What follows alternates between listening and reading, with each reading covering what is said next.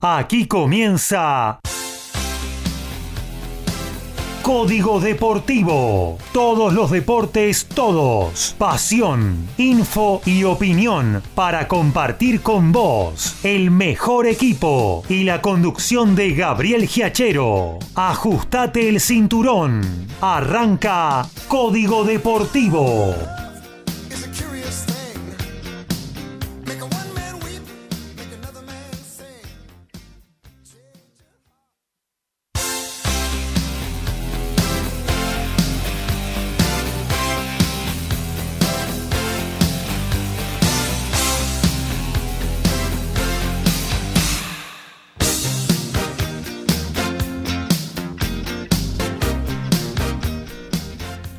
Tal? Buenas noches, ¿cómo les va? Arrancamos una nueva edición de Código Deportivo, tercera temporada en el aire con todos los deportes en cada una de nuestras emisiones, tanto los miércoles 22 horas como los sábados a partir de las 11. Hoy estamos con la edición número 200. Eh, 15 de nuestro ciclo y como siempre hasta las 23.30 los días miércoles esperando lo que va a ser eh, también un nuevo track de TMO, tu momento balado, el programa de nuestro compañero Alfredo González con media hora a todo rugby y muy buena música. Y nosotros, como siempre, con muchas cosas para compartir con ustedes en lo que tiene que ver con el fútbol, con el boxeo. No tenemos a nuestro amigo Ricardo Beisa y especialista en la materia en el estudio, pero nos dejó un audio con lo principal eh, del fin de semana del deporte de los puños y alguna cosita que podamos agregar también nosotros. Eh, vamos a hablar obviamente de tenis, de automovilismo, de básquetbol, en fin. Recorremos principales, las principales disciplinas eh, deportivas de este de, lo que está sucediendo en el planeta deportes. Y vamos a empezar ya a saludar a nuestros compañeros. Arrancamos por el estudio de MG Radio, aquí en el corazón de Villa Pueyrredón el señor Horacio Boquio. ¿Cómo anda Horacio? Hola, ¿qué tal Gabriel? Compañeros, audiencia, el gusto de una nueva emisión de Código Deportivo en miércoles, estar compartiéndola con eh, fútbol, no tan tanta cantidad como este, hemos tenido en las últimas semanas, pero con eh, variados partidos desde la selección que va a jugar mañana, los amistosos internacionales, algunos ya se, eh, que se están jugando, algunos finales. Hemos tenido además eh, Copa Argentina en la tarde de hoy muy tempranito. Ayer se cerró la fecha 20 del torneo, así que información hay bastante y vamos a ir completando todo lo que atañe al deporte más popular de la República Argentina. También hablaremos de tenis y tenemos especialista en la materia. Saludamos a Lautaro Miranda. ¿Cómo anda Lautaro? Hola Gaby, Horacio, muy buenas noches para ambos, para toda la audiencia, una noche fría eh, en este 14 de junio, pero bueno, no por eso vamos a dejar de hablar de tenis y bueno, ha sucedido un, ha pasado un Roland Garros que desde ya quedará en la historia porque por primera vez desde que se comenzaron a jugar los torneos de Grand Slam, un hombre alcanzó la cifra de 23 títulos major. Estamos hablando de Novak Djokovic, que el día domingo superó a Casper Ruud en la final de Roland Garros y bueno, alcanzó esta cifra de 23 títulos, superando los 22 de Rafa Nadal, igualando los 23 de Serena Williams, lo que lo coloca al serbio como el tenista más ganador de títulos de Grand Slam en la era abierta junto con la eh, ex número uno del mundo Serena Williams y quedando a uno del récord absoluto de Margaret Court, quien ganó una buena parte como amateur y otro tanto como tenista profesional. Así que está ahora en un mes nada más eh, Novak Djokovic podría alcanzar el récord de Margaret Court y llegar al US Open en una posición de ir por el Gran Slam, por los cuatro títulos grandes en la misma temporada, temporada en la cual además cumplió 36 años, por lo que es además el campeón de Roland Garros de mayor edad en toda la historia del torneo. Así que bueno, vamos a estar desgranando lo que dejó el título de Djokovic, el título por supuesto de Iga Świątek, que ya lo habíamos comentado el día sábado, que lo seguimos en vivo, y una noticia muy relevante para el tenis argentino, y es que el día de hoy, ya hoy en junio, Gaby, Carlos Alcaraz anunció que jugará el ATP de Buenos Aires en 2024. A falta de ocho meses para que se juegue el torneo, ya Carlos Alcaraz confirmó que volverá a la capital argentina para defender el título. Así que vamos a estar comentando eso. Se viene un challenger en, Santa Fe muy importante también. Así que de eso irá la columna el día de hoy. Muy bien, ahí estaremos atentos y hablando de tenis. Una preguntita, ¿no? Porque mm, en el pasado existía la posibilidad, incluso em, hubo varios tenistas que lograron eh, así varios torneos mayors, lo que hoy se dice Grand Slam, em, eh, durante en forma consecutiva, pero estaba em, el reglamento que, bueno, prácticamente jugaban directamente la final, los que ganaban jugaban directamente la final al año próximo. ¿Esto es así o yo estoy diciendo cualquiera? Eh, Lautaro. Mira, Gaby, anteriormente en la era amateur, no tanto así en la, en la era profesional. En la era profesional no te puedo asegurar que siempre fue de 128 el cuadro, pero de 64 seguro. Sí ocurre que en la era amateur ocurría que el campeón defensor a veces entraba en semifinales o directamente en la final, especialmente en el caso de Wimbledon. En Wimbledon era bastante común que el campeón defensor sí comenzara eh, en semifinales y bueno, fuera campeón ganando dos partidos. Eso sí es así, pero estamos hablando hace 100 años prácticamente. en la era abierta no, no ha sucedido. Al menos lo que yo tengo recuerdo de, de haber estudiado, no, no, ya cuadros así como te digo, de 128 o de 64 en su defecto. No, esto lo preguntaba y porque quizás eh, Margaret Cook, sin, quitarle mérito, ¿no? obviamente, eh, quizás haya disfrutado de esa posibilidad también, ¿no? Cosa que eh, Novak Djokovic, Rafael Nadal, Serena Williams, eh, Roger Federer no pudieron hacerla, tuvieron que remar desde la primera ronda en, todos los torneos que han ganado, ¿no? Sí, bueno, para el sábado te lo, te lo averiguo, porque, bueno, Margaret Court ganó 24 títulos, eh, varios de ellos, eh, ya a partir de la década del 60, de todos modos. Me parece que el 60 un poco más cercano a... Bueno, acá estoy, por ejemplo, chequeando un cuadro de, del Abierto de Australia de 1960, que es el primer eh, Gran Slam que ganó Margaret Court. No arrancó adelantada. Sí es cierto que eran 32 eh, jugadoras, no eran 128 como son hoy, eran 32 jugadoras, prácticamente todas australianas, salvo eh, porque bueno, Alberto de Australia de hecho tenía eso, que no era como los otros en el sino que iban muchas menos jugadoras de las importantes. Y acá, por ejemplo, arrancó desde la primera ronda, al igual que, que el resto. Y este fue el primer Grand Slam de los que ganó Margaret Court. Así que me estaría casi en condiciones de afirmar que esto de arrancar adelantada ya no, no ocurría en su caso. Ahí está, fenómeno, muy bien.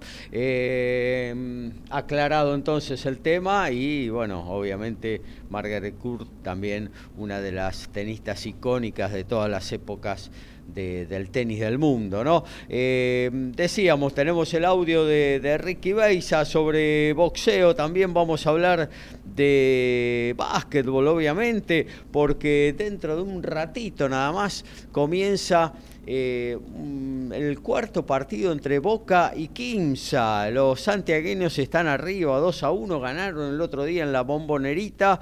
Eh, y hoy va a ser un partido bisagra. ¿eh? O Kimsa, la fusión, se pone match point o Boca iguala la serie y esto sigue palo a palo hasta el final. Eh, también, obviamente, vamos a hablar de la consagración del primer anillo de la historia de los Denver Nuggets y algo de automovilismo vamos a meter con la participación de los argentinos en las 24 horas de Le Mans y alguna cosita más para compartir con nuestros oyentes que ya saben, ¿eh? donde nos escuchan en www.mgradio.com.ar, nos pueden dejar su mensaje, su apreciación, su pregunta, lo que quieran. ¿eh? Hagan con nosotros esta edición 215 de Código Deportivo, a la que ya le ponemos primera. A todo ritmo, info y opinión. Código Deportivo. Código Deportivo.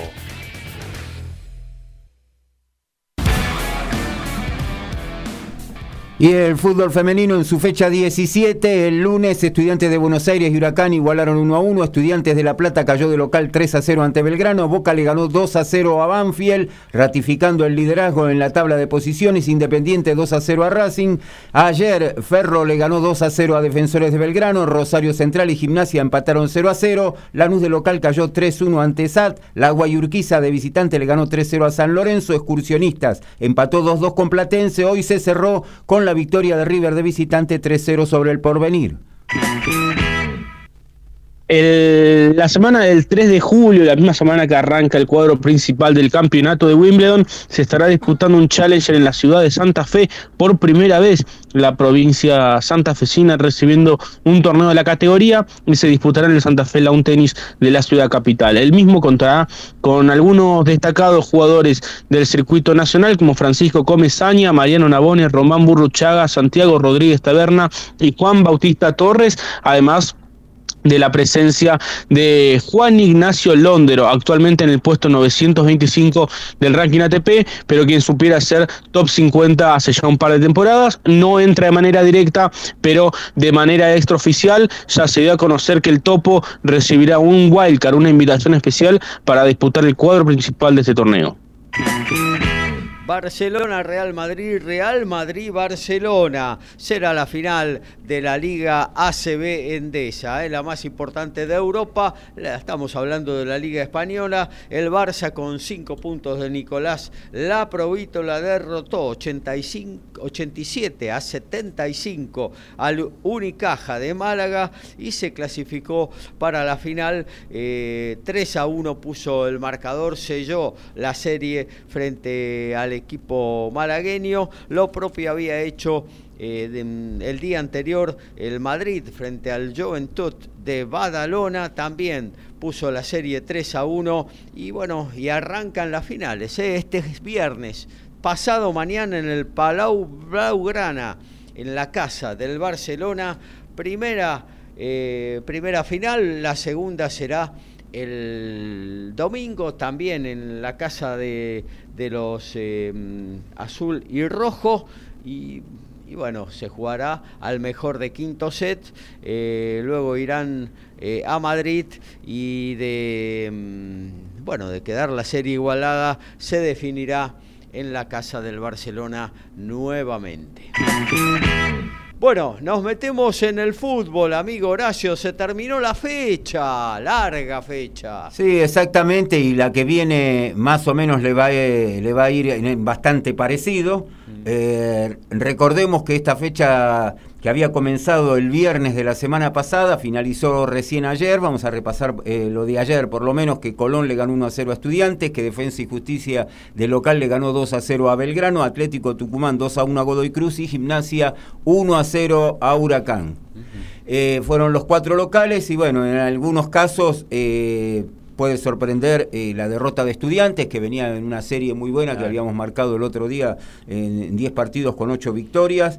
Eh, la ratificación de Defensa y Justicia, que sigue estando arriba en el, nivel de, juego y resultados en las dos competencias, la recuperación de Atlético Tucumán ante Godoy Cruz, eh, le vino muy bien eh, al equipo tucumano esta victoria para ir alejándose de los promedios hasta el 21 de junio. Y Gimnasia Grima La Plata, que también se recuperó y le ganó 1 a 0 a Huracán. Un Huracán que no levanta cabeza y que, bueno, desde que llegó Bataglia no ha podido ganar todavía ningún partido. Increíble lo del Globo y, bueno, el malestar es cada vez más evidente en la afición eh, del Globo. Ya hace varias semanas, encima los resultados no aparecen así que esperemos que pronto se pueda recuperar. Bueno, tanto Colón, Gimnasia y Atlético de Tucumán también eh, necesarias victorias, necesitados estaban de, empezar a sumar en una tabla de promedio y en algunos casos en la general que los eh, que los tiene ahí peleando abajo, ¿no? En el caso de Colón en la general, eh, así que bueno. por lo menos respiraron un poco esos tres equipos. Y el lunes River eh, bueno, había goleado, ¿no? Demostrando su superioridad no solo sobre Banfield, sino en el ámbito nacional. Eh, River está haciendo un campeonato bárbaro y parece inalcanzable en la punta del campeonato, ¿no? Y da la sensación que fecha a fecha eh, prácticamente casi no le descuentan puntos. la distancia, a pesar de ser cuatro lo que le lleva a Talleres de Córdoba, eh, tenemos que recordar que el, próximo sábado se van a jugar eh, los partidos que quedaron pendientes, son tres del torneo, y uno de esos es el que va a continuar, que es el de River y Defensa y Justicia, así que vamos a ver si esos cuatro pasan a ser cinco o siete. Claro. Claro, tal cual. ¿Qué otros partidos hubo el, lunes? Eh, y el lunes a primera hora muy tempranito, muy tempranito habían jugado Newell's Old Boys y Unión de Santa Fe, habían igualado uno a uno para Unión 4 que no, que no pierde. San Lorenzo, otra igualdad, 0 a 0 de local con Central Córdoba. Ha entrado en una racha negativa San Lorenzo y lo complicó mucho la situación en la Sudamericana, que todavía le queda un partido a ver si puede llegar a clasificar, y en el torneo, que la gran aspiración era llegar hasta el final, a ver si podía obtener el título. Ha quedado ya a 7 puntos de River, que puede estirarse a 8 o 10 y no da la sensación de que San Lorenzo ya pueda recuperarse por lo que falta y por lo que viene mostrando River, que era lo que decíamos anteriormente. Le cuesta mucho convertir al equipo. Y San Lorenzo no ha marcado muchos goles, ha hecho solamente 19 en 20 partidos. Y después tuvimos la igualdad de Instituto y Racing en el debut de Dabove, jugó bastante bien Instituto, eh, Racing eh, anda muy muy flojo, realmente que faltan algunos jugadores que no los pueden reemplazar. Eh, los que se fueron para la selección, que tampoco los va a tener el próximo sábado ante Vélez. Y eh, Vélez de local, otro que viene en caída libre, perdió eh, cerca del final con Argentinos Juniors.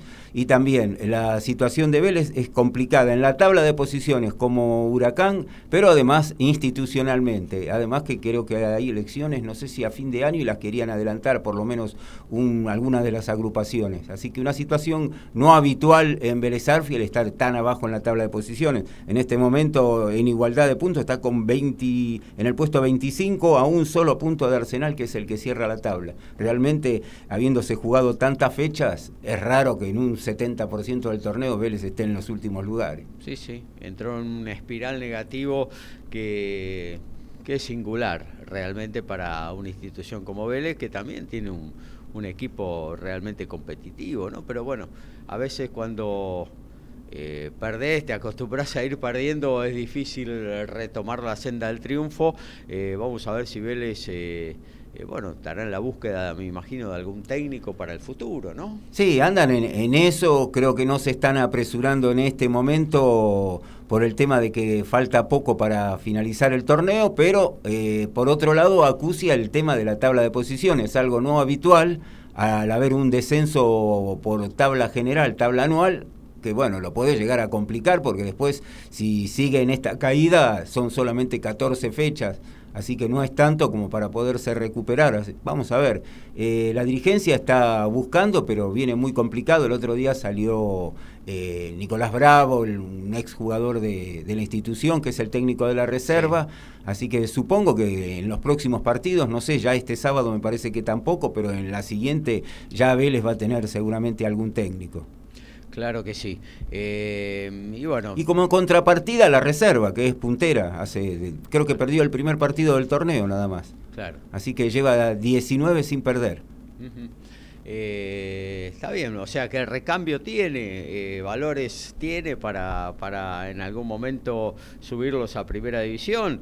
Y está claro que Vélez ha ha puesto tanto en la primera división como en el fútbol europeo y en otro, en la MLS también, jugadores de, gran categoría, ha vendido por varios millones de dólares en los últimos tiempos, así que eh, está claro que lo que trabaja, lo bien que trabaja Vélez, eh, no es ninguna sorpresa para nadie, ¿no? Pero bueno, los puntos que se pierden no se recuperan, ¿no? Y bueno, eh, veremos cómo sigue esta historia para la institución velezana, incluso hubo algún algún atentado, digamos, contra el negocio del del, presidente de la institución, de Sergio Rapizarda. Le rompieron todo el frente de, su inmobiliaria. Así que bueno, la cosa está pesada. La gente siempre se mete con la comisión directiva cuando los resultados no se dan, ¿no? Pero realmente yo creo que el crecimiento de Vélez a nivel institucional, a nivel infraestructura, es cada vez, es cada vez más grande, ¿no? Pero bueno, los resultados mandan también en la tribuna, no en el fútbol. Y es un caso bastante similar a lo que está pasando con Huracán que ya hace varias fechas ha habido inconvenientes, incluso han amenazado a las hijas del presidente Garzón ya hace tres semanas y el equipo no levanta y la gente, bueno, sí, está levantando temperatura, pero bueno, necesita poder cortar la racha el equipo y después es como todo, a veces cortan la racha esa y después eh, comienzan a llegar los buenos resultados.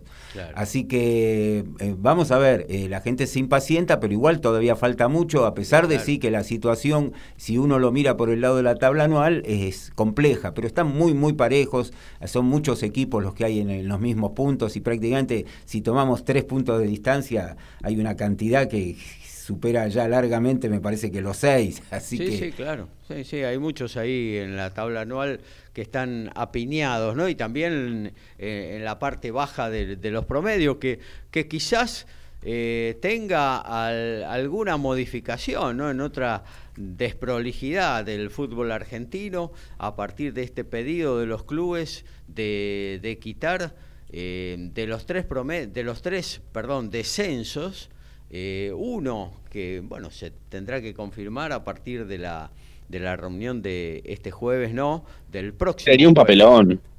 Y sí, pero... Cambiarlo acá faltando cinco fechas. Aparte, eh, me, pregunto, Gaby, en el caso tuyo, hincha de Chicago, un club que está en el ascenso, ¿cómo cae una, o sea, un rumor como este de de que en, primera quieren anular los descensos, porque eso indirectamente repercute en el sistema de, ascenso de la B Nacional, que cada vez son más equipos y se siguen manteniendo pocos ascensos. Sí, yo creo que en este caso no va, no va a influir, porque bueno, lo que se quita es un descenso, lo que se a lo que ha trascendido, ¿no? Vamos a ver después en qué termina esto. Eh, que se quita un descenso, los ascensos continúan de la misma manera, eh, pero bueno, eh, se ha desmadrado esto de no solo de la primera división de los 28 equipos, en la primera nacional hay 37 equipos. 37, una, una verdadera locura. Y bueno, y se siguen haciendo cosas que, eh, que para mí están fuera de lugar, ¿no? O sea, unir, por ejemplo, hoy la C y la D. Y bueno, si en algún momento eh, eh, se, se intenta volver a los 20, 22 equipos en primera, a los 20, 22 equipos en la B nacional, yo ya creo que a esta altura ya no, no es posible eso, ¿no? Pero de ser posible, ¿qué van a hacer con la C y la D? ¿La van a volver a dividir? Eh, no sé, cosas que realmente no eh, son muy desprolijas, son muy, muy, muy desprolijas. Eh, esperemos que no, que siga tal cual estaba pautado y estaba firmado y estaba arreglado y votado hace un tiempo largo. No sé si alguien ahora se está poniendo nervioso con este tema de los de, los descensos y bueno, quieren anular uno de los de los tres. quizás sea venga por ese lado también no sé. Jueves 22 de junio hay asamblea y se quiere modificar el artículo 90 y 91 eh, que habla de descensos y eliminarían uno de los descensos por promedio. Así que sería uno por tabla anual y el otro sería por eh, promedios.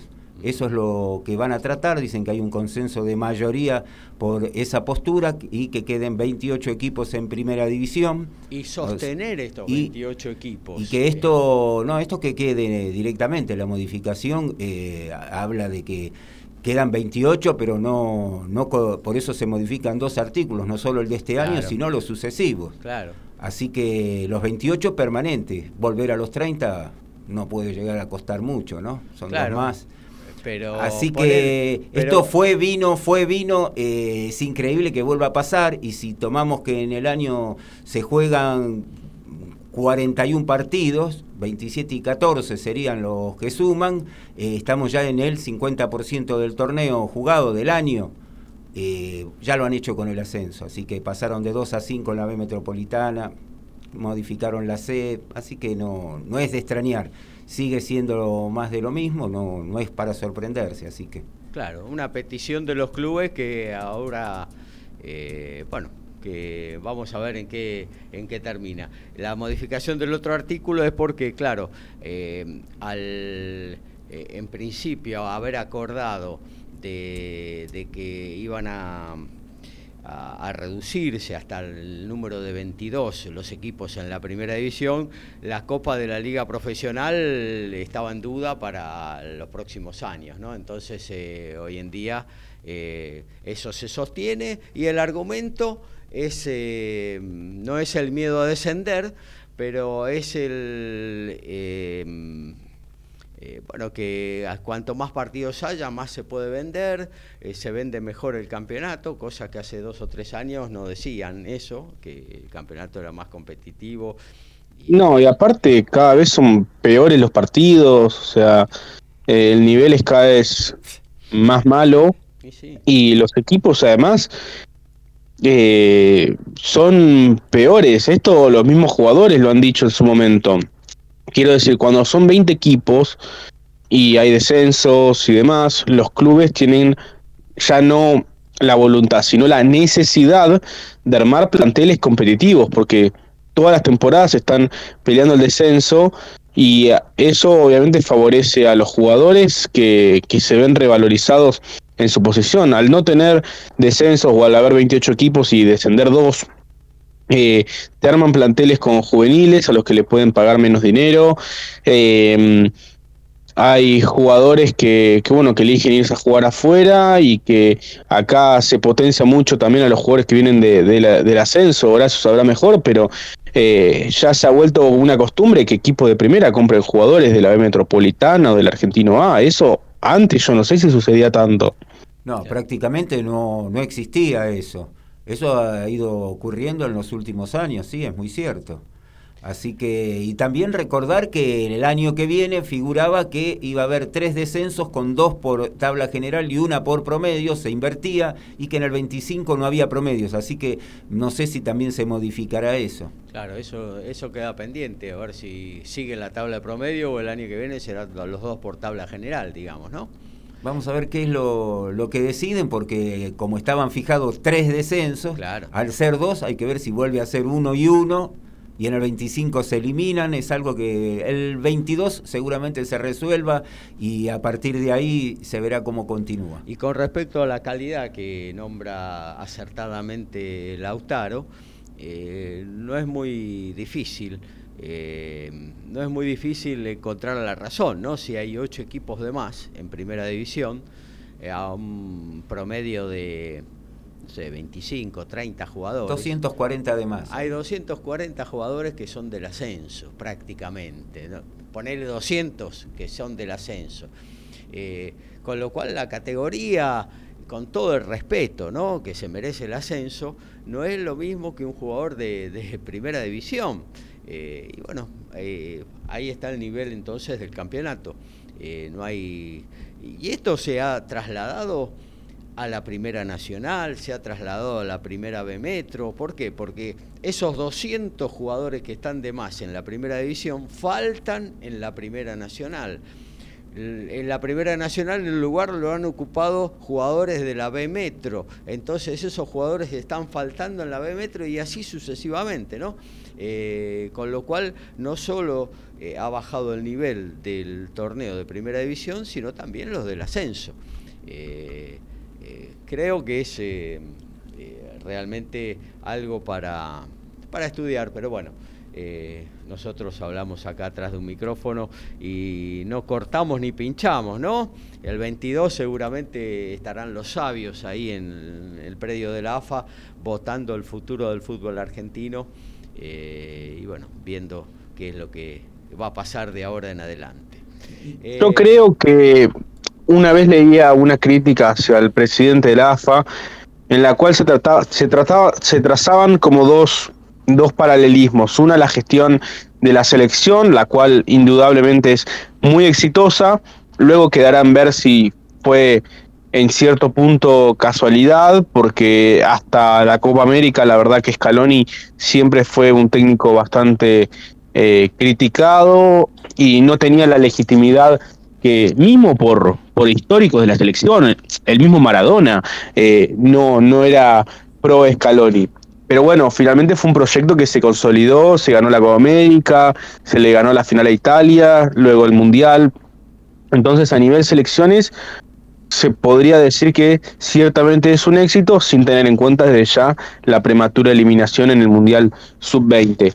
Pero en el aparato local es como que el fútbol argentino ha retrocedido 10 casilleros con respecto a lo que era en 2018, 2019, desconozco cuándo fue que asumió Tapia, 2017 quizás. En el, 2014 eh, se armó el torneo de los de los 30, claro. Eh, y, desde entonces que no, no se volvió. Ya son nueve años de continuo eh, retroceso y, y, y como e involución del fútbol argentino, porque la realidad es que han habido pocos torneos muy muy buenos en este tiempo. Yo creo que bueno, el último que ganó Boca, no por el hecho de que lo haya ganado Boca, pero el que le gana a Racing en la última fecha, creo que tuvo una definición apasionante.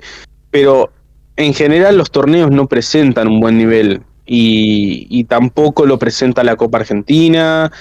Y yo creo que en general el nivel va, va para atrás.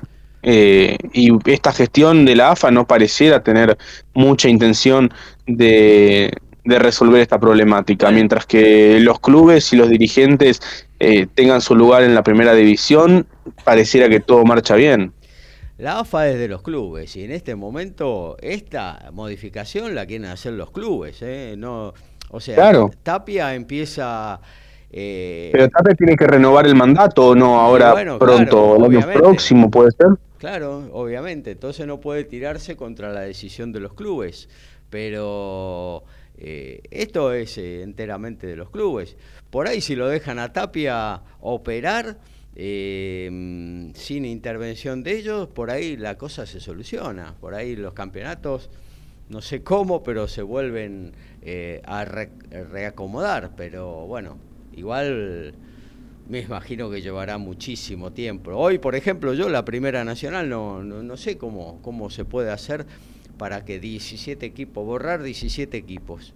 No sé, yo para mí la solución pasa por agregar tres y hacer dos zonas de 20, una zona interior, una zona campeonato y así ir bajando, subiendo con la B Metro, con el Federal, no entorpecer y bueno, eh, hacer algo así, porque si no, eh, la B Nacional, ¿cómo vas a hacer una sangría de 37 equipos? Sería una locura, sería una locura.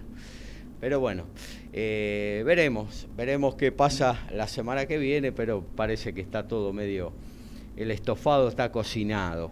Eh, bueno, y hablando de, campeonato del mundo, de selección. y cerramos con lo de la fecha 21 que estábamos hablando, eh, lo larga que fue la 20. La 21 no le va en saga porque va a arrancar el miércoles que viene, vamos a tener partidos en el, durante el programa, pero va a cerrar recién el lunes porque es miércoles, jueves, viernes, sábado, domingo y lunes. Claro. Se va a jugar en es un montón. es un días para jugar los 14 partidos.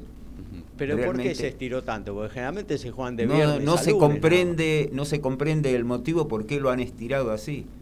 Es realmente... No, y después lo insólito que te ponen tres partidos en el mismo horario. O sea, te la dividen en cinco días y de pronto después te ponen tres partidos el mismo horario. Eso son cosas que no se entienden mucho. Y en la Tórrida Córdoba, eh, la gente musculosa, porque era una noche muy calurosa con 6 grados, jugaban Instituto y Racing, pero a las 10 menos cuarto, como ser. O Vélez y Argentinos, que en Capital... Sí, terminó 11 y media de la noche esos dos partidos, un lunes. También, Es decir, a los clubes que les toca hacer de local, los matás. Porque, ¿cómo se te ocurre poner un, lunes de junio un partido a las nueve y media de la noche? Sí, no, terrible. Y la gente que tiene que viajar a su casa, y que no llega a la casa a la una de la mañana. Con el transporte ya a esa hora eh, reduciéndose, así que, y generosamente pueden llegar a veces a la una. Eh, realmente hay cosas que son incomprensibles. El mismo hoy jugaron por Copa Argentina un partido a las 13.30. Sí en cancha de estudiantes de Buenos Aires. El motivo realmente no sé. ¿Cuál, sí, pero ese estudiante de Buenos Aires juega al Dos Civic de Mar del Plata con San Martín y es de San Juan. Claro, pero ¿por qué jugaron en ese horario? Eso es lo que me llamó la atención. También, y por la televisión, imagino. Claro, no, no habría señal para poder transmitir algún otro evento, no sé, yo realmente como no, no estuve viendo no, no lo sé, pero me llamó la atención el horario, en un día hábil tan temprano. Bueno, no sé, hoy, la, hoy por ejemplo, Teis Sport está, que es la señal que lo... Está bien que tiene una señal anexa, ¿no? Porque está Teis Sport eventos, eh, que lo puede, puede, puede haber una televisación por ahí también de otros eventos, ¿no? Pero por ejemplo ahora está eh, transmitiendo eh, Boca Quinza, la final de la, L, de la Liga Nacional de Básquetbol, antes estaba transmitiendo un partido de de handball. Eh, transmitió también eh, Almirante Brown, eh, que ganó un, importante triunfo en, contra Patronato en Paraná. quizás por ahí pase el motivo de la pantalla, pase el motivo de, la, de, de este horario de la Copa Argentina, ¿no? No sé. Estimo que puede ser por ahí. bueno, eh, mañana juega la escaloneta, amigo Horacio. Mañana tenemos desde las 9 de la mañana, los que lo puedan ver, eh, Argentina-Australia. Tempranito van a estar jugando en China. Y eh, para Argentina, bueno, empieza un poco a este estreno de, del título lentamente a irse preparando para lo que le espera. Eh, no es un rival de Fustep, tampoco es eh, de tercera línea. Australia ha participado del Mundial, así que vamos a ver qué, qué es lo que ocurre. Nos complicó en el Mundial. ¿Cómo? Que nos complicó en el Mundial. Sí, exacto. No, nos tuvo ahí hasta el final. Es cierto que Argentina tuvo un partido cómodo, pero eh, los últimos 20 minutos estuvimos con el corazón en la boca. Sí, sí. Sí, y, una, una tapada ahí a último momento que casi, casi eh, era el empate. Y, una de las tantas que tuvo. Sí, sí. Em, así que bueno, eh, mañana ahí la escaloneta con, con, Messi, obviamente con la cinta de capitán y supongo que el equipo prácticamente titular, el que ganó el título, estará en cancha. Eh, se verá si Leonel, perdón, si mm, Damián, Julián Álvarez em, eh, jugará o, se inclinará, que llegó recién ayer, o se inclinará por Lautaro Martínez, el técnico. Eh, y Messi va a jugar solamente este partido, el próximo ya se va de vacaciones. Eh, recordemos que Argentina después vuelve a jugar el lunes en Yakarta frente a Indonesia, ¿no? Y ahí, bueno, me imagino que Scaloni hará rotar el equipo y pondrá, le dará minutos a, a otros jugadores, ¿no? Sí, y bueno, recordar que esto es como una lenta preparación la que va a tener eh, Argentina para, en vistas a lo que va a ser el año próximo. Ya viene ahora, en septiembre vienen las eliminatorias. en septiembre y el año que viene la primera defensa, que es de la Copa América. sí, en septiembre, octubre, noviembre, ya creo que cuatro fechas tenemos de eliminatorias, eh, eh, ahora en casi en el último cuatrimestre, vamos a decir, del año. Así que de a poco se va a ir preparando y bueno, en ahora la obligación en las eliminatorias es prácticamente como la anterior, ¿no? Eh, el no perder.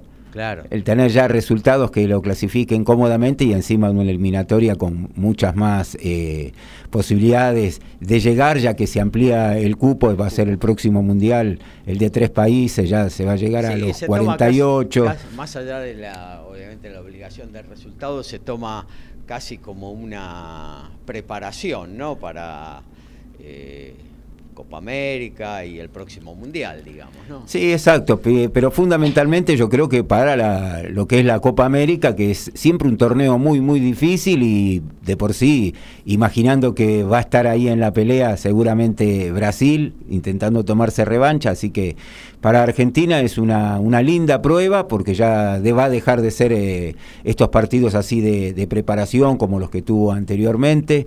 Vamos a ver qué, qué es lo que ocurre. Yo había estado viendo ahora eh, ya el final de Uruguay con la dirección técnica de Marcelo Bielsa y lo que llamó la atención, ganó 4 a 1 con dos goles de Rodrigo Salazar, eh, Douglas Arezo y Brian Rodríguez, los tantos del equipo celeste. Eh, llamó la atención eh, el recambio que hubo, el, exceptuando solamente un jugador con 28 años, después el resto Coates, oscilaba. ¿no? Coates.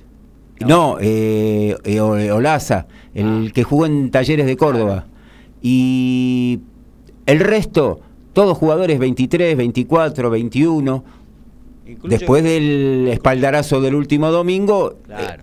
Tenía- tiene que comenzar eh, prácticamente es de cero, no hay mucha alternativa y bueno, un cambio de técnico ahora ya es para directamente arrancar todo nuevo, no solo el cuerpo técnico, sino eh, los jugadores, necesita una preparación, bueno, jugó con un equipo sí de, de tercera línea como Nicaragua, le ganó 4-1, como decíamos, y con vistas a las eliminatorias que están muy cerca, que igual creo que Uruguay no va a tener que tener inconvenientes en clasificar. Claro, claro. Incluso por ahí eh, está probando también, incluso creo que citó ¿no? entre 7 8 jugadores campeones mundiales de, de, mm, sub-20. eh, supongo que estará probando después algún jugador de, de experiencia va, va, va a meter en el equipo, ¿no? Como para En sostener. a los partidos, yo creo que cuando empiecen las eliminatorias, alguno va a ir mechando, pero no los más, vamos a decir, No. famosos que ya habían cumplido un ciclo y Obvio, sí, la sí. edad, Ya está, ya fue eso. eso Ah. se terminó en diciembre del año pasado. Hay que hacer el recambio como hizo Argentina, ¿no? Con Scaloni que, bueno, prácticamente borró a todos y salvo Messi y dos Y Di María, prácticamente sí, después se fue casi todo nuevo. Y bueno, vamos a ver qué, qué es lo que ocurre, esperemos que tenga suerte. El otro día, bueno, fue realmente es un espaldarazo para el fútbol uruguayo haber ganado el Mundial Sub-20, aparte por el rival, algunos de los que tuvo que enfrentar, y que uno de los favoritos era incluso que había quedado afuera hasta casi prematuramente, que no llega a la final, que fue Brasil, ¿no? Claro. Que muchos lo daban como candidato. Sí, sí. Eh, el primer logro en sub-20 del equipo uruguayo que ya había perdido antes dos finales y bueno, finalmente logró eh, consagrarse en este torneo juvenil realizado en la República Argentina. Bueno, vamos, eh, voy a actualizar lo que está sucediendo con el básquetbol. Se está jugando el segundo cuarto, un goleo muy, pero muy bajo, dos minutos del segundo cuarto. Skimsa 21, Boca 16. Seguimos haciendo la 2.16 de. La 2.15, perdón, de Código Deportivo. Básquet, rugby, fútbol, tenis, boxeo, deporte motor y más. Código Deportivo.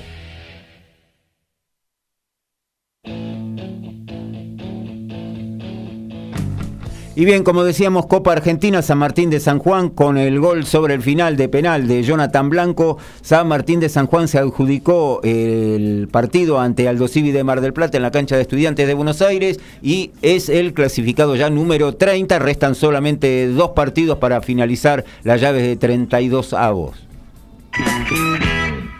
Y en lo que tiene que ver con el circuito Challenger, ya hay un argentino en cuartos de final en Perugia. No tiene nombre todavía porque saldrá del duelo entre Pedro Cachín y Andrea Colarini, que son los únicos dos argentinos que quedan en competencia en este torneo, que tuvo, por ejemplo, la participación y derrota de Dominic Thiem en la primera ronda ante el local Stefano Travaglia. También se está disputando el torneo de León, donde participaron Mariano Nabone y Facundo Díaz Acosta, que cayeron derrotados en la primera ronda y se está jugando el Challenger de Bratislava en Eslovaquia con la participación de Federico Coria, tercer cabeza de serie que tuvo un buen debut sobre el polaco Michalski y el día de mañana jugará ante el egipcio Safwat buscando el pase a la tercera ronda, a los cuartos de final. También allí en Bratislava jugó Román Burruchaga con tanta mala suerte que le tocó el primer cabeza de serie, el local Alex Molchan, número 60 del mundo, y realizó un gran partido cayendo en tres sets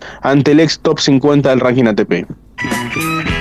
Se viene la octava fecha de la IndyCar, se hará en Road America, el circuito de 4 millas y 14 curvas.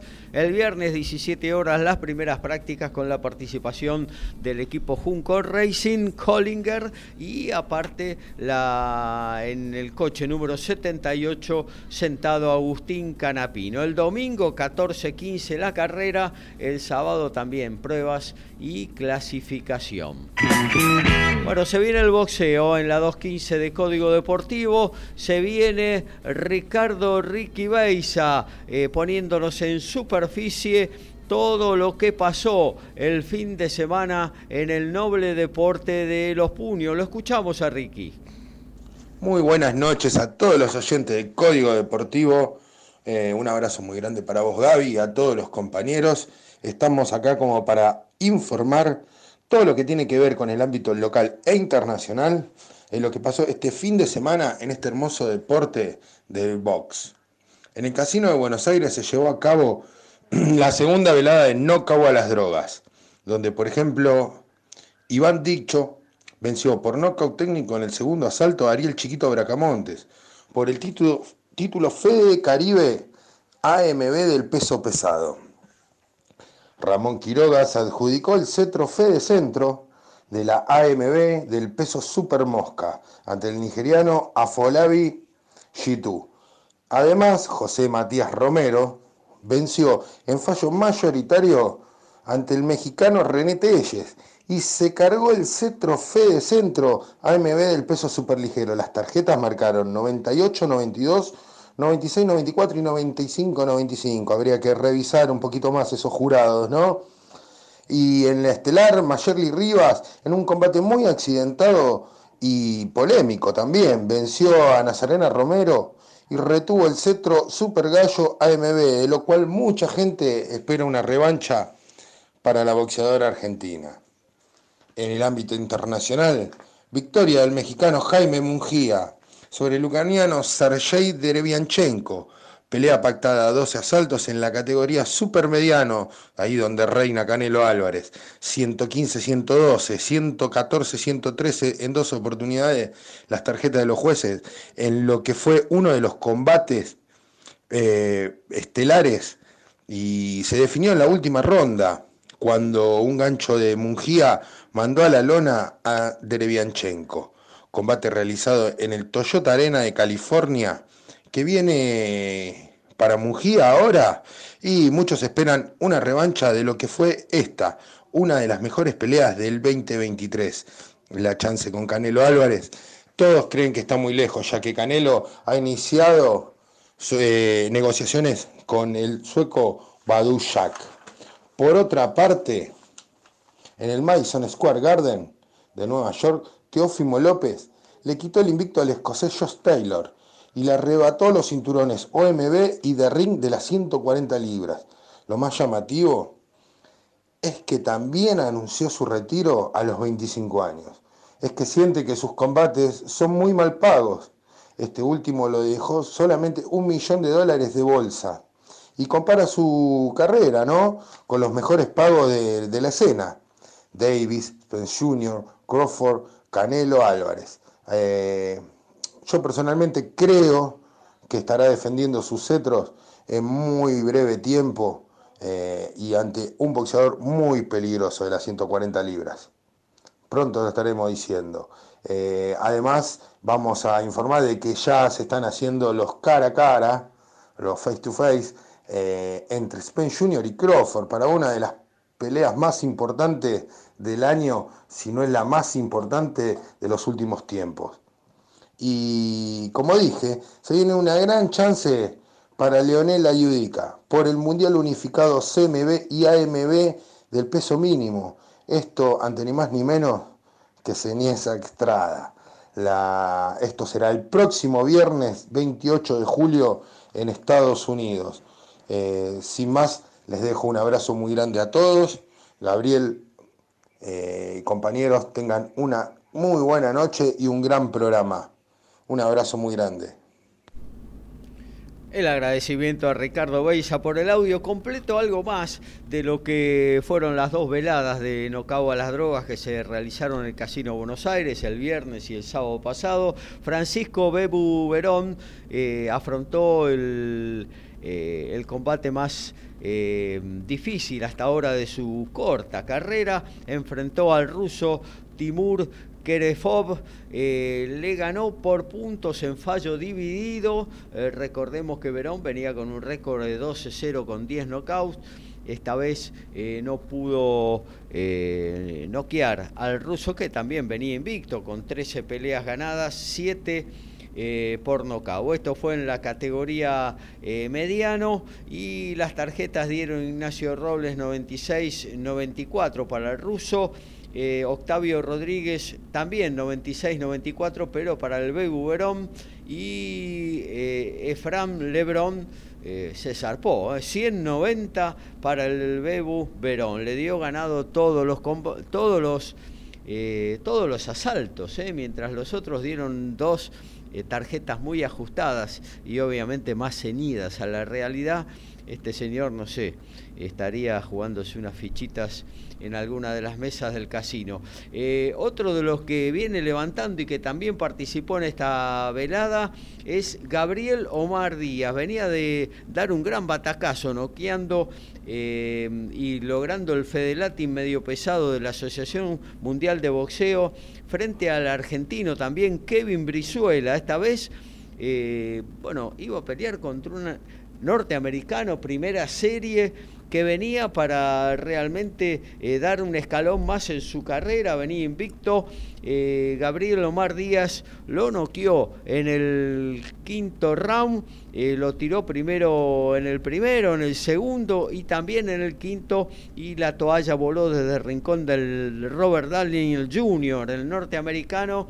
Gabriel Omar Díaz parece que explotó eh, en este último tiempo y habrá que tenerlo en cuenta en la siempre atractiva categoría de los pesados. Eh, bueno, em, estamos actualizando ¿eh? en el segundo cuarto. Van cinco minutos, 26-21, acorta un poquito la distancia Boca. Recordemos que Quinza está 2 a 1. Boca le había robado un punto de localía a los santiagueños ahí en el, en el ciudad de Santiago. Eh, y luego Quinza hizo lo propio aquí en la bombonerita y hoy de nuevo en el Luis Conde, en la casa de Boca Juniors, basquetbolística. 26-21 anda eh, la fusión arriba en esta final de la Liga Nacional de Básquetbol. Somos pasionales, tenemos buena onda y también nos calentamos. Sumate a Código Deportivo. Somos como vos.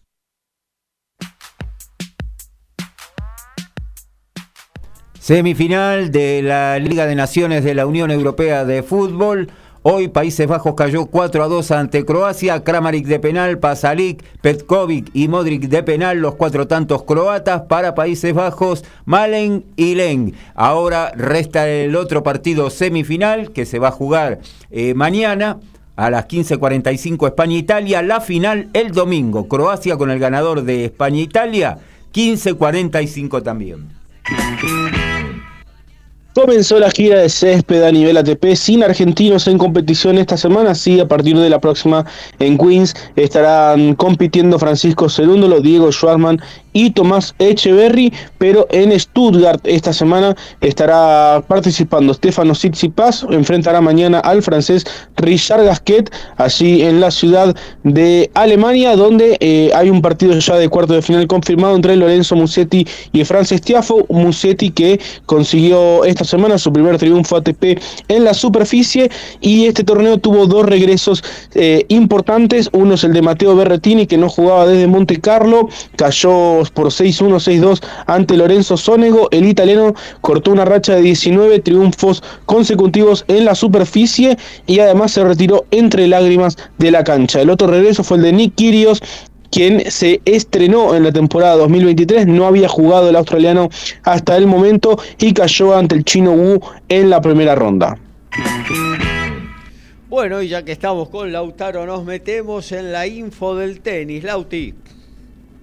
Sí, Gaby, bueno, como comentaba, arrancó la gira de césped, pero eh, no podemos dejar de hablar de lo que fue el fin de semana en París, en el cual, bueno, primero el día sábado, Igas Biontech se llevó una muy atractiva final femenina, yo creo que eh, de las mejores en estos últimos años en Roland Garros, y sobre todo inesperada, porque uno veía los nombres, veía los rankings y decía, bueno, Carolina Mukova, 43 del mundo, le podrá hacer fuerza a, la polaca Świątek. Sí es cierto que Mukova venía en un gran torneo, había vencido a Zachary en la primera ronda, le había ganado a Zabalenka salvando match point en semifinales, tenía un triunfo también sobre Nadia Podoroska en la segunda ronda, que bueno, estuvo tres iguales en el tercero, ahí bueno, Podoroska tuvo un mal juego al servicio y se le fue el partido, pero venía en un, en un buen torneo y además jugó un, partidazo.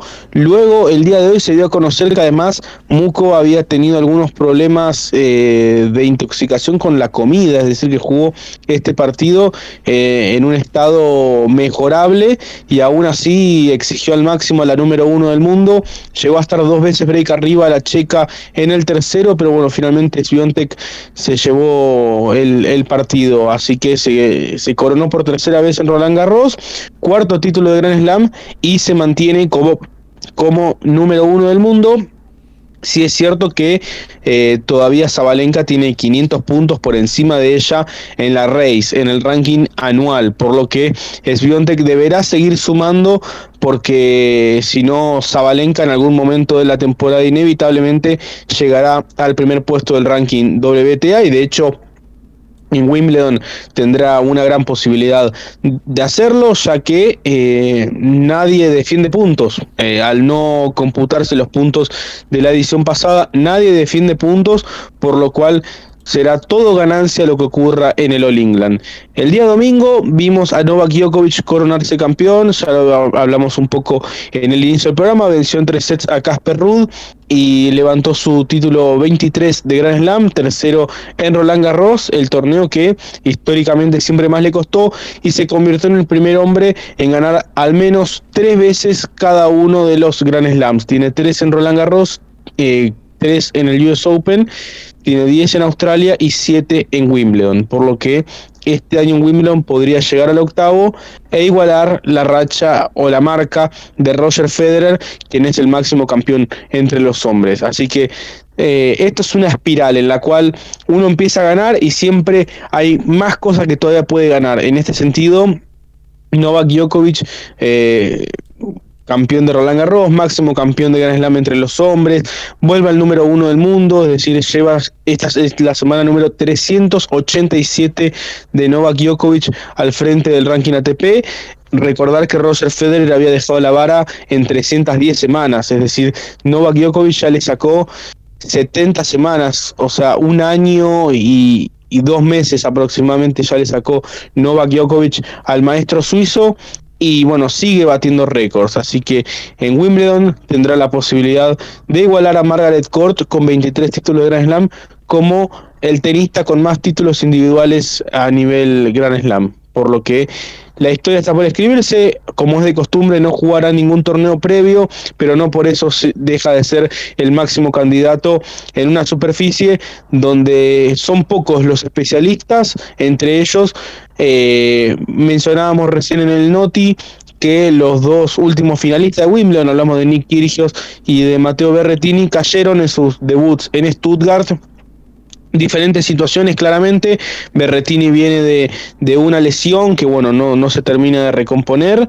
Y, y, bueno, tuvo un mal inicio de la gira. En el caso de Kyrgios, bueno, la realidad es que tuvo algunos pequeños molestias físicas al inicio de año, después bueno, no le gusta jugar en polvo ladrillo, así que se saltió la gira completa y volvió, hizo su debut en esta temporada en Stuttgart, eh, jugando un muy mal partido, eh, tuvo algunas charlas consigo mismo en el mismo, diciendo qué puedes esperar, sos un vago, jugás al FIFA hasta las 3 de la mañana, así es imposible ganar un partido.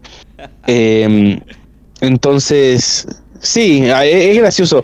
Remonta quizás a, cierta época de, Gastón Gaudio en el tenis argentino, sin, eh, sin obviar el hecho de que Gastón Gaudio no, no era un vago como tenista, sino que eh, tenía esos vaivanes emocionales, pero eh, siempre todos los entrenadores que ha tenido han destacado el gran profesionalismo que, que tenía el gato para entrenar y, dedicarse al 100%, lo que no pareciera ir muy de la mano con el australiano. Así que un, un, top 10 que no sabe jugar en césped y los relativamente especialistas que quedan están en horas bajas. Así que todo pareciera indicar que Novak Djokovic tendría eh, una muy buena posibilidad, desde ya que es el máximo candidato para ganar Wimbledon.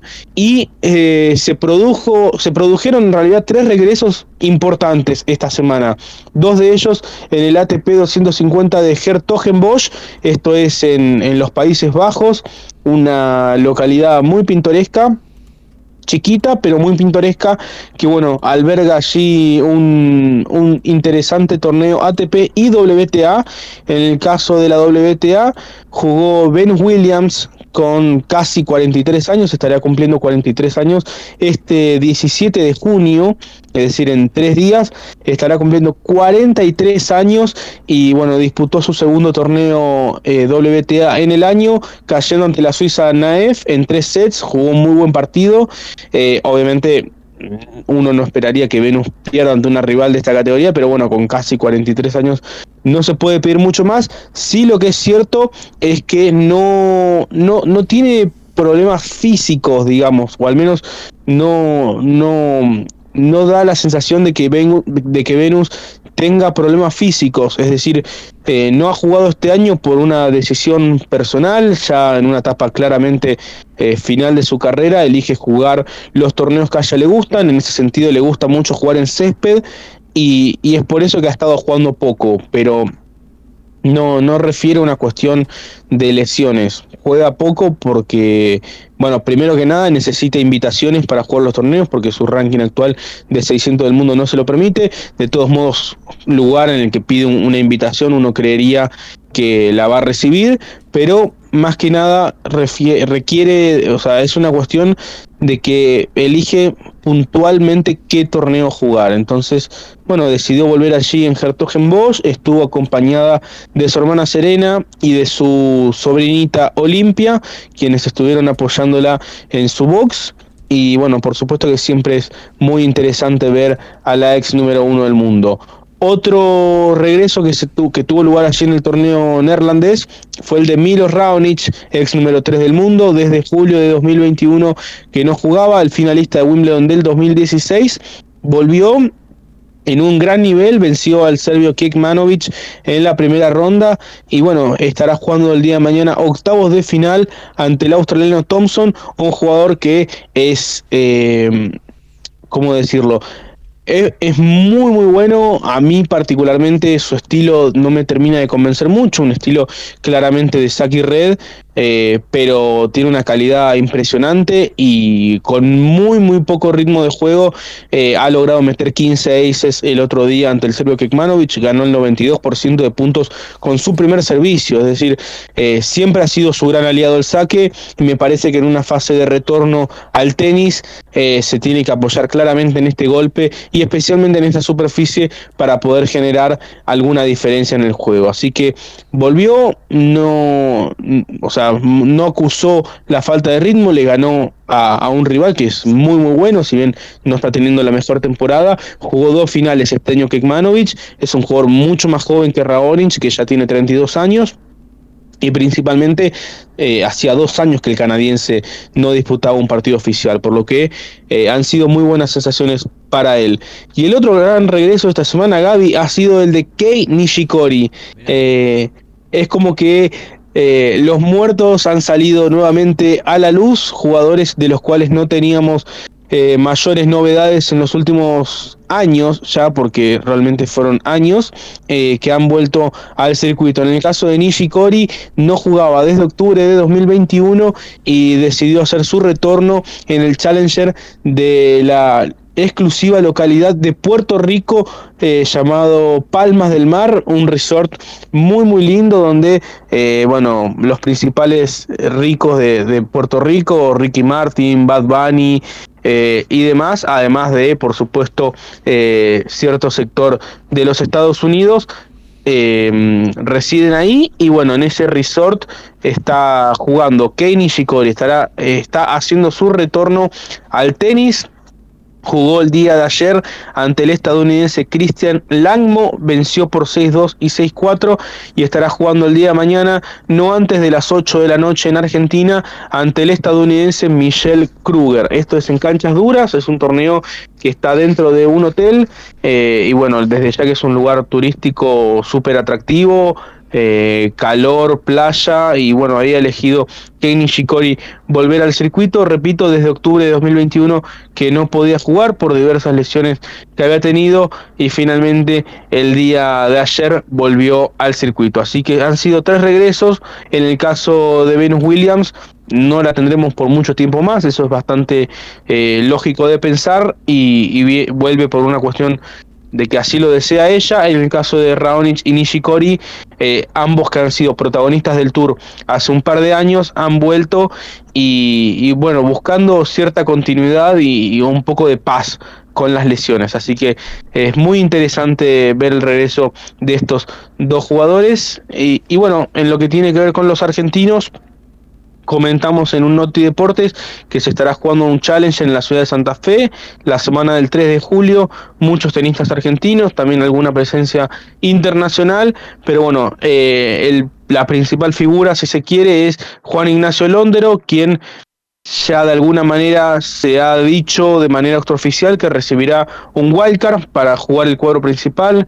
No, no viene teniendo mucha continuidad, no, tiene, no, no, viene teniendo paz con las lesiones, principalmente en la zona del hombro, pero bueno, estará jugando allí el torneo en la capital santafesina. Así que eh, en las páginas de la Asociación Argentina de Tenis ya se puede ir averiguando por el tema de entradas para poder presenciar este muy lindo evento que tendrá lugar en el Santa Fe Lawn Tennis Club. Y en lo que tiene que ver con la gira de césped ya hay algunos tenistas argentinos que encaran el inicio entre ellos Francisco Cerúndolo, Diego Schwarman y Tomás Echeverry, que están confirmados para jugar en el Queen's Club en Londres, un muy lindo club que bueno, no ha tenido campeones argentinos, pero que sí ha visto a Diego Schwarman eh, entre los ocho mejores del torneo. Especialmente interesante será la participación de Cerúndolo, que, partirá como cabeza de serie, y de Tomás Echeverry,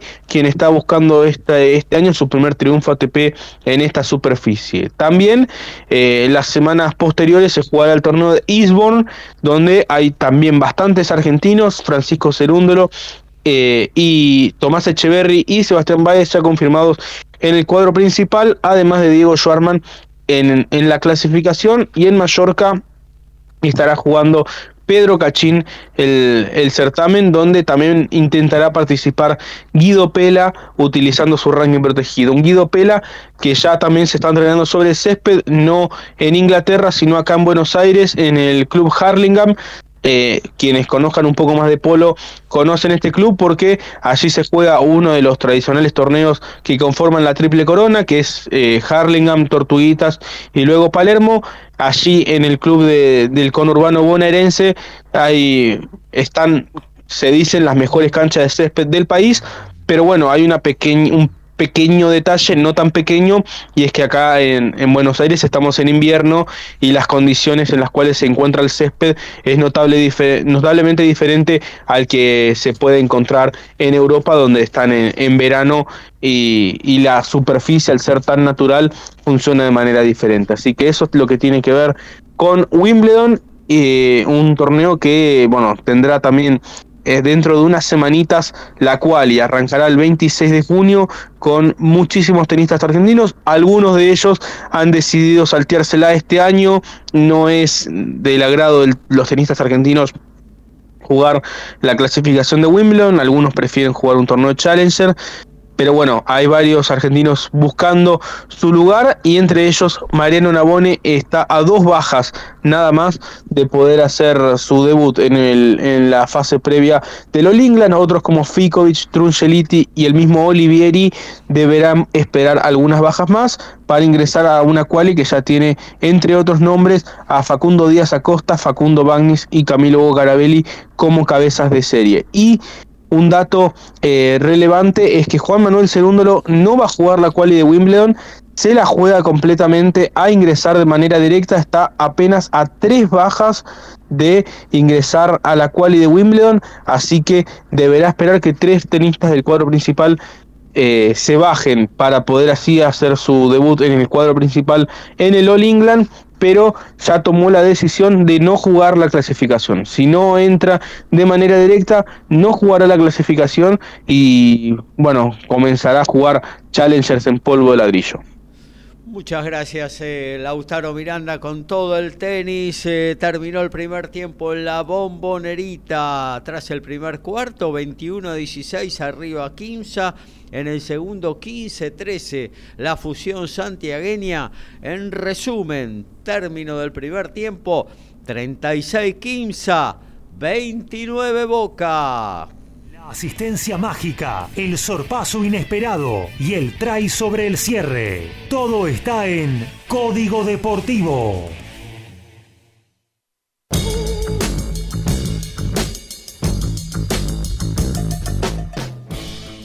Y mañana comienza el clausura en su fecha número 2 de la B Metropolitana, 21 a 05 Argentino de Merlo recibe a Villa San Carlos, recordando que el equipo de Merlo Norte el próximo lunes juega ante Banfield por la Copa Argentina en el Estadio Único de La Plata, lunes 17.05.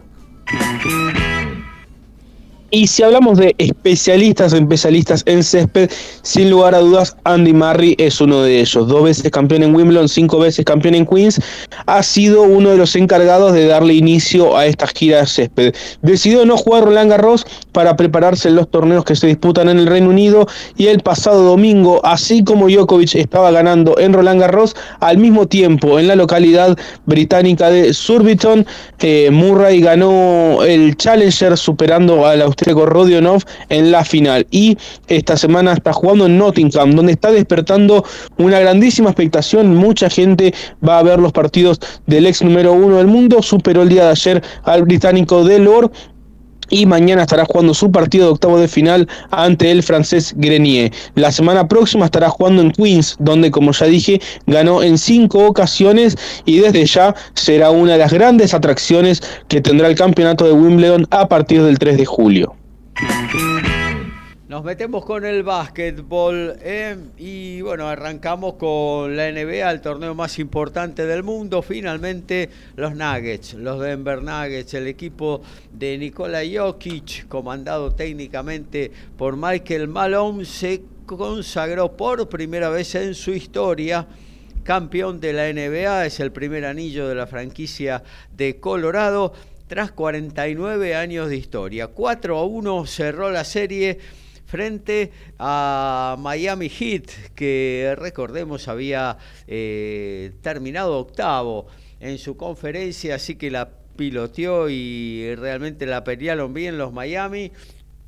Pero Gran sorpresa Miami esta temporada. Claro, sí, obvio, obvio. No, no entraba ni, ni ahí como candidato a avanzar de Un equipo modesto también. Eh, si bien obviamente tiene la figura de Butler, es un equipo que uno no, no pensaba que pudiera llegar a esta instancia y, bueno, realizó una gran postemporada venciendo incluso a, los Milwaukee Bucks. Eso fue una gran sorpresa. Y, pero bueno, me parece que se, se notó un poco la diferencia en estas finales. Yo pude ver una buena parte de los partidos y no han sido partidos muy parejos, eh, salvo el que gana Miami, que es el, segundo, si no me equivoco. Eh, después creo que Denver ha sabido sacar gran ventaja y, demostrar que, bueno, es un equipo mucho más completo. Y bueno, no, Jokic fue felicitado por, por Novak Djokovic. Son bastante amigos, bastante cercanos. Y, bueno, qué días, ¿no? Para el deporte serbio con, con Novak ganando el día domingo y con Jokic siendo campeón de la NBA el día lunes. Aparte siendo eh, la figura, el MVP de estas finales. Ni hablar, ni hablar. Y del equipo durante toda la temporada, ¿no? Eh, 28... Para qué lástima por Campazo, ¿no? Pensar que eh, integró este equipo hasta hace dos años y no, no tuvo lugar.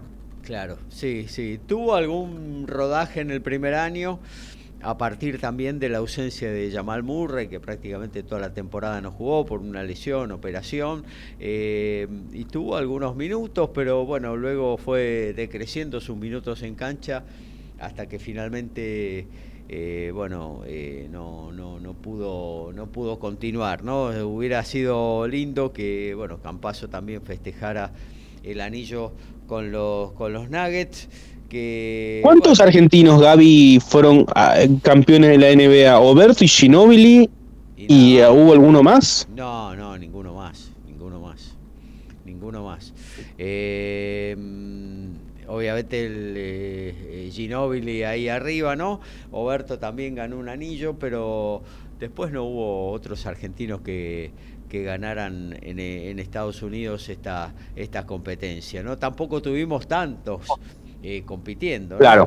Eh, eh, y ahora, bueno, esta, esta sequía que tenemos y, bueno, hoy por hoy no se avisora algún argentino que pueda aterrizar en la, en la NBA, ¿no? Más allá de que se habla que en el próximo draft puede estar Juan Fernández, el pivot que está hoy por hoy jugando eh, en, la Liga ACB de España, eh, de muy buenas condiciones, y una buena estatura, 2 metros 11, anda eh, Fernández, y, pero bueno, después empiezan con este tema de los drafts, los traspasos y demás, se verá se verá. bueno, decíamos, primer anillo, Jockey, 28 puntos, 16 rebotes y así, cuatro asistencias como si nada. Eh, Michael Porter colaboró con 16 puntos, Murray 14 y 8 asistencias. Eh, y bueno, Miami tuvo un apagado eh, Jimmy Butler esta vez. hizo 21 puntos en el último cuarto, donde parecía que, reaparecía el base de los hits como para poner las cosas más parejas pero bueno, finalmente Denver piloteó. La diferencia de 5 o 6 puntitos que mantuvo durante todo el, partido y se consagró por primera vez eh, con este Nikola Jokic, que realmente es una cosa demencial lo que juega, que un poco cambió la historia de, de, la NBA también, ¿no? Porque es un jugador que puede jugar de hasta de base por determinados momentos, está jugando a pesar de su estatura, tiene una plasticidad y una forma de moverse realmente excepcional. Eh, bueno, y de las finales de la NBA pasamos a algo más modesto, pero que es nuestro, es la Liga Nacional de Básquetbol. Eh, Kimsa se puso 2 a 1 el lunes en la bombonerita tras haber perdido un, el partido de un partido de local que Boca se lo virló puso las, de nuevo las cosas en su lugar el equipo santiagueño le ganó 83 a 78 y bueno ahí están ahora 36 a 29 de nuevo el equipo santiagueño eh, tratando de, poner esto 3 a 1 y la serie eh, match point. Es la quinta final que juega Quinza de la Liga Nacional de Básquet, uno de los equipos más importantes. En el 2008 cayó barrido por Libertad 4 a 0. En el 2015 eh, logró la corona al ganarle 4-2 a Gimnasia de Grima, a Gimnasia de Comodoro Rivadavia y luego el 2021-2022 perdió frente a San Lorenzo e Instituto respectivamente. Boca, en cambio, es la séptima final en la que participa.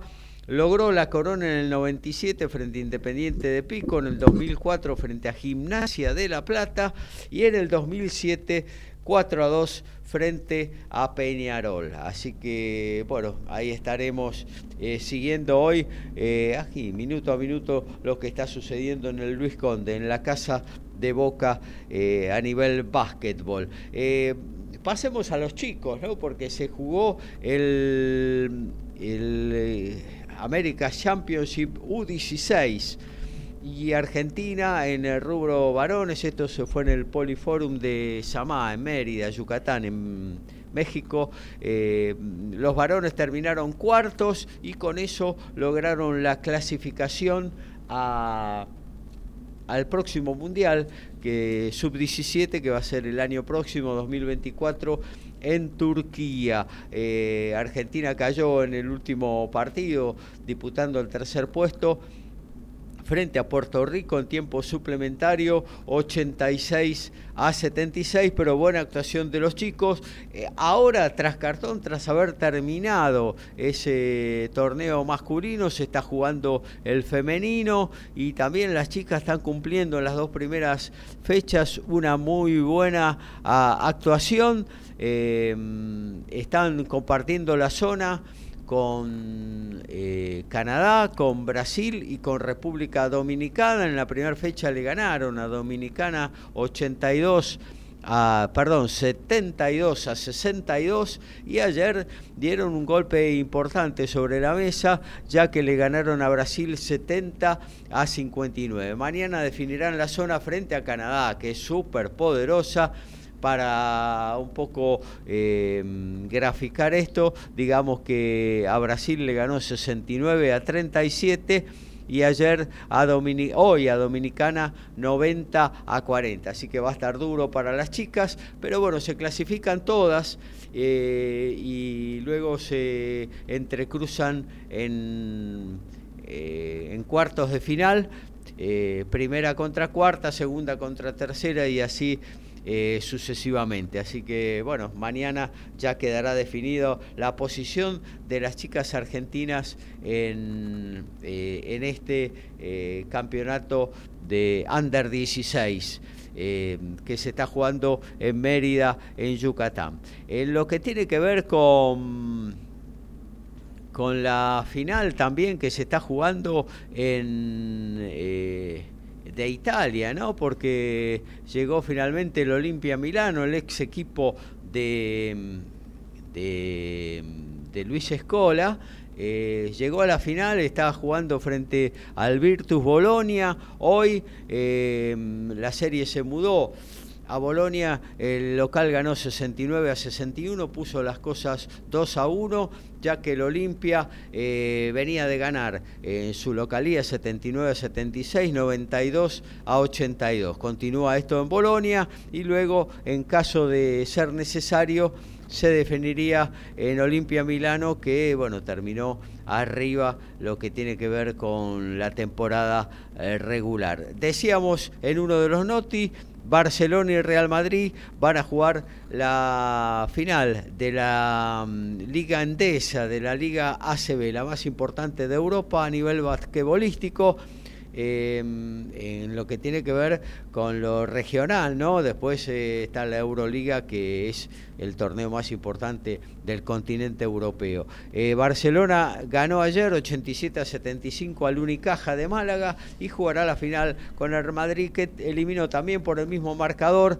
3-1 en el global al Juventud de, Balano, de Badalona, así que habrá clásico en lo que tiene que ver con, eh, con el torneo español.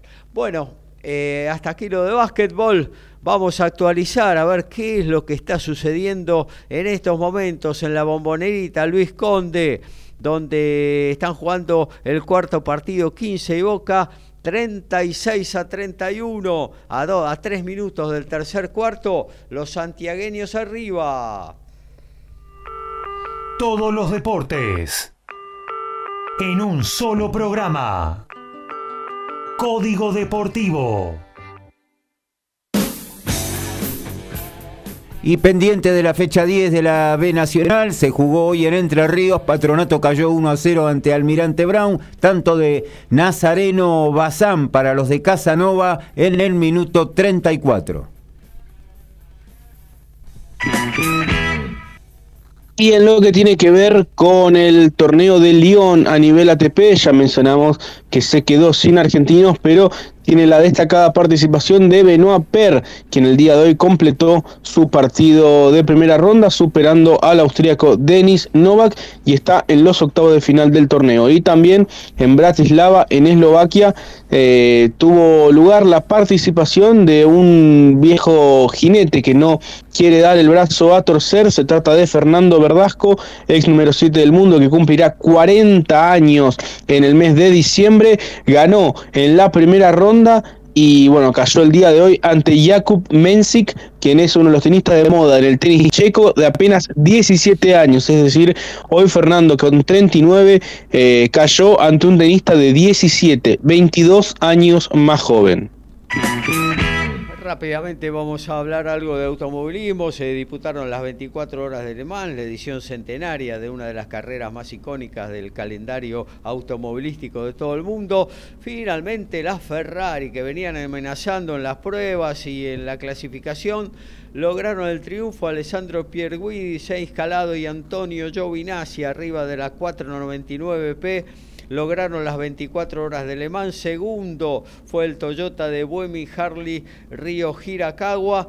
Eh, y en lo que tiene que ver con los argentinos, gran actuación de Nicolás Barrone junto a Nicky Casbur y Ben Keating. Ganaron con el Chevrolet Corvette la clase LMGTE AM, eh, primera temporada completa de Barrone, que ya ganó este año las 24 horas de Daytona de INSA las mil millas de Sebrin y las seis horas de Portimao. Abandonó Pechito López eh, y también Luis Pérez Compan, los otros dos argentinos que participaban de estas 24 horas de Le Mans. Y se viene una nueva edición de TMO, ya lo tenemos ahí conectado.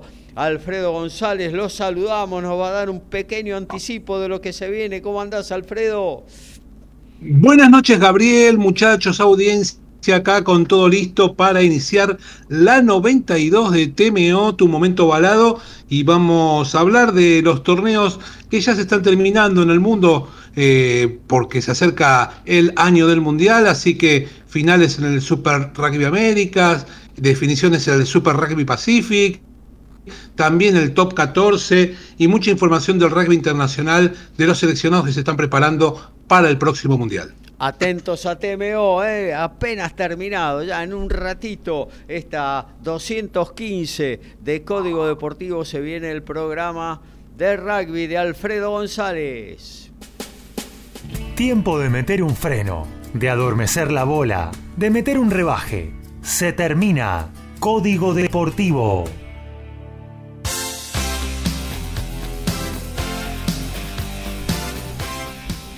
Bueno, Lautaro, gracias por estar como siempre. Nos reencontramos el próximo sábado. Abrazo grande, Gaby. Muy buenas noches para vos, para Horacio. También muchos éxitos al compañero Alfredo del Envío.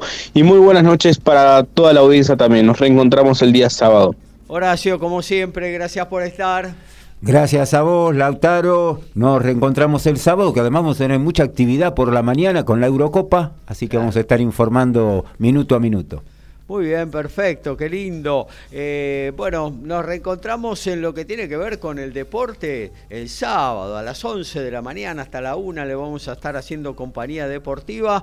Eh, mañana, recuerde, y por si acaso con Javier Cherny a las 19, a las 20, abrazándote, abrazando tango con toda nuestra música ciudadana a las 21 Em, good Times con jazz, soul, blues y siempre algo más. Tres muy buenas propuestas que tiene MG Radio para sus oyentes. Así que los saludamos hasta el sábado. Que la pasen lindo. Chau, chau.